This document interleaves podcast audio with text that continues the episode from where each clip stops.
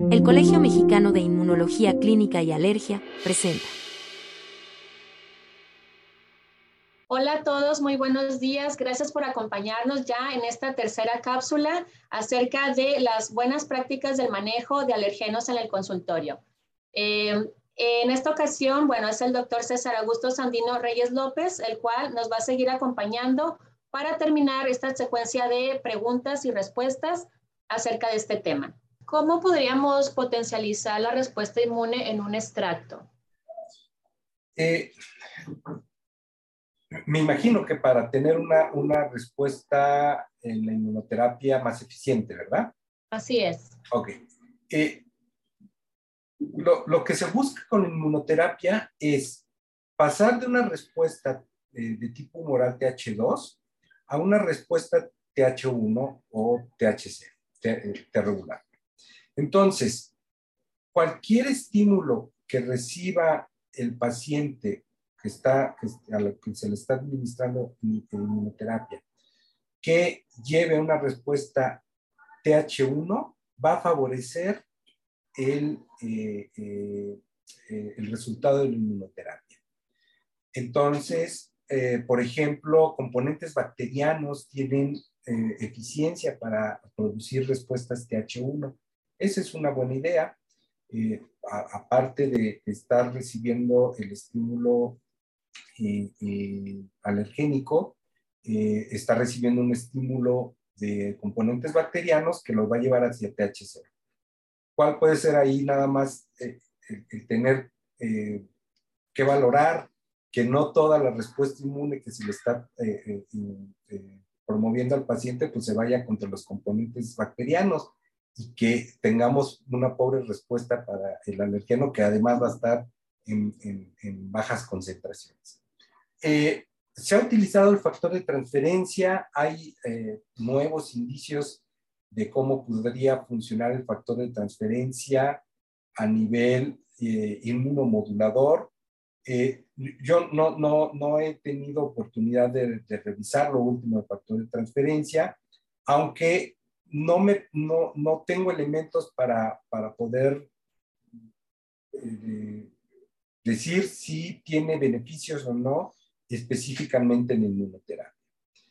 Eh, y desde mi punto de vista, algo que se debe de considerar en la inmunoterapia siempre es tratar de evitar que el paciente esté en una condición inflamatoria de, de bajo grado o cualquier otro evento inflamatorio que pudiera tener. Por ejemplo, pacientes que pudieran tener ya eh, inflamación por obesidad, inflamación de bajo grado por obesidad. Eh, la inmunoterapia eh, seguramente será eh, de menor eficiencia debido a que el, el, el sistema, la, el sistema inmunológico del paciente ya está polarizado hacia una respuesta inflamatoria, es una respuesta TH2. Entonces, controlar eh, valorar esas partes del paciente que no esté eh, eh, en una condición que durante la inmunoterapia lo mantenga con respuestas STH2, yo creo que serían muy benéficas para, para, para resultados de la inmunoterapia. Ok, muy bien. Eh, otra de las dudas es qué tenemos que tomar en cuenta cuando nosotros decidimos mezclar varios extractos alergénicos para el tratamiento. Ok, este,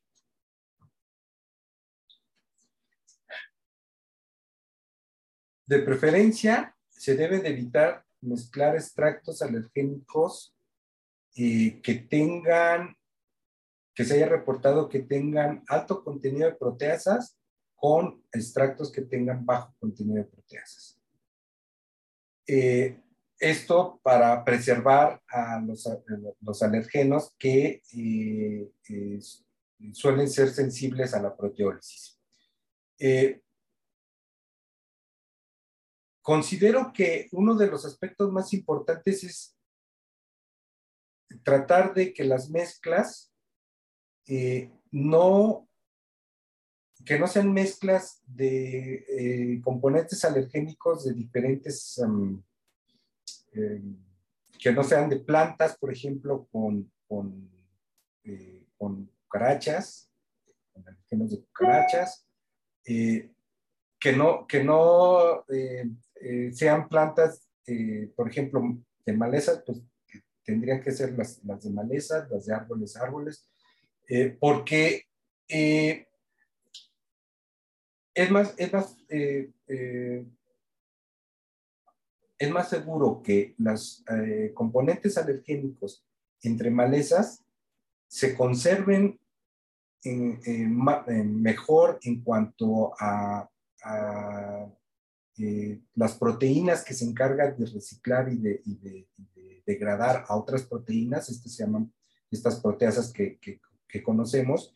Entonces, la, especificidad de esas proteasas, esto es, los sustratos que van a utilizar, van a ser diferentes a las proteínas que ellas mismas producen, ¿no? Al, menos de, de, las proteasas que pueden degradar más a estos componentes alérgenos. En, en, las proteasas entonces de malezas se van a aparecer sus sustratos más entre ellas, de árboles entre ellas, de pastos entre ellas, de insectos entre ellos, de forma que si evitamos esas mezclas, eh, tenemos menos eh, riesgo de que sean degradados estos, estas eh, soluciones por proteasas o, otros, otros componentes que pudieran degradar. Ok, de acuerdo. Em, en cuanto a la, la, vida media de los extractos, ¿se va a ver influenciada pues, por su estado de dilución? Sí. Em, bueno, en general, al ser proteínas, los extractos eh, alergénicos son sensibles per se. Debemos de, procurar mantenerlos en una cadena eh, de frío, eh, protegidos de la luz, la radiación también nos va a afectar a, estas proteínas alergénicas. Y lo que se ha visto es que las soluciones diluidas suelen tener menos, un, tiempo de vida media menor que las soluciones más concentradas. Eh, entonces, eh, ¿cómo, eh, ¿cómo, preservar una solución diluida? Una, una solución con glicerol al 50% diluida suele tener diluida mil, cinco mil unidades biológicas, 10, 20 microgramos por mililitro de, proteínas totales, en más o menos eh, en, a esas diluciones, en glicerol al 50% suele tener entre 8 a 12 meses de, tiempo de vida media. Depende de cada, de cada, de cada extracto, de, cada fuente alergénica también. Eh, las, eh, los, los alergenos de alimentos son menos estables per se que alergenos de ácaros o de pólenes.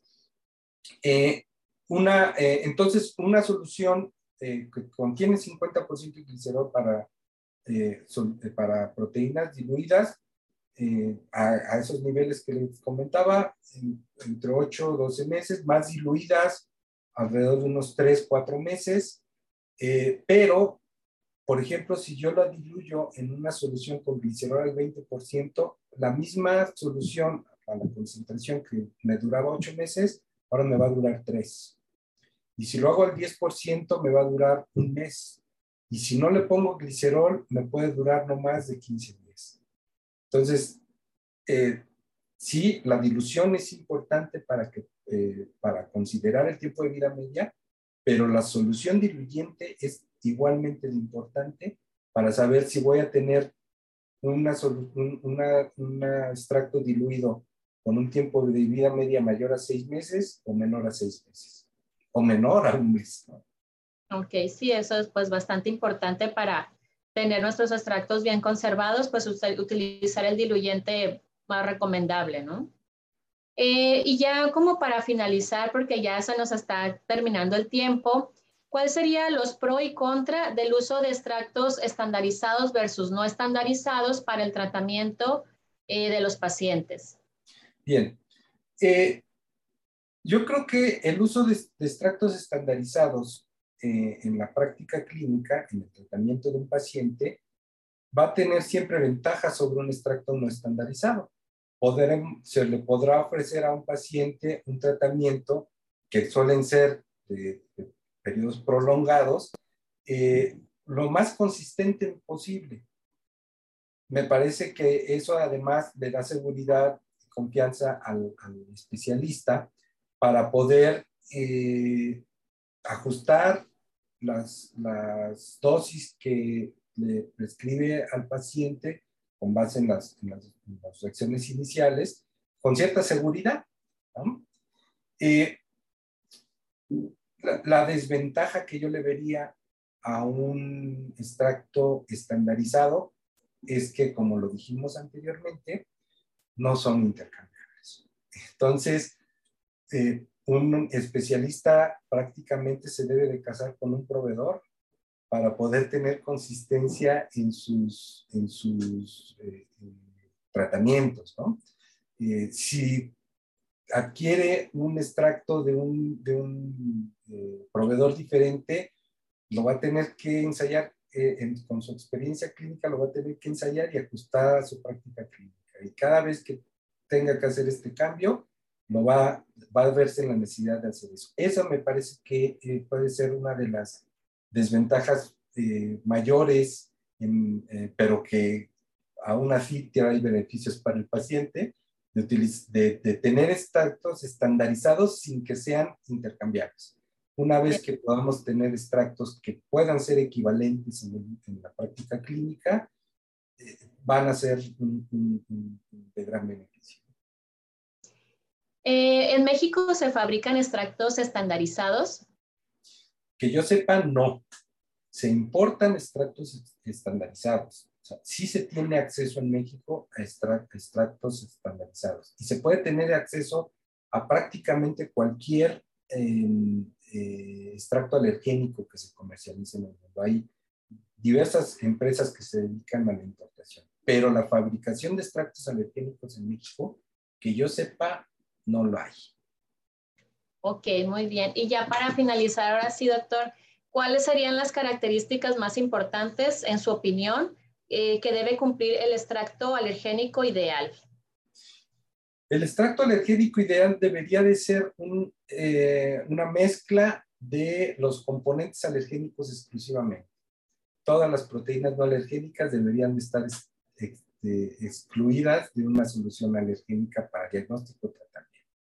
Además, eh, deberíamos de tener una mezcla de estos componentes alergénicos que nos permita eh, censar, diagnosticar a todos los pacientes que sean eh, eh, sensibles a, esa fuente alergénica. No importa si son pacientes que nada más tienen sensibilidad a dos de los alergenos menores, los más raros, los que nadie pela por la baja frecuencia.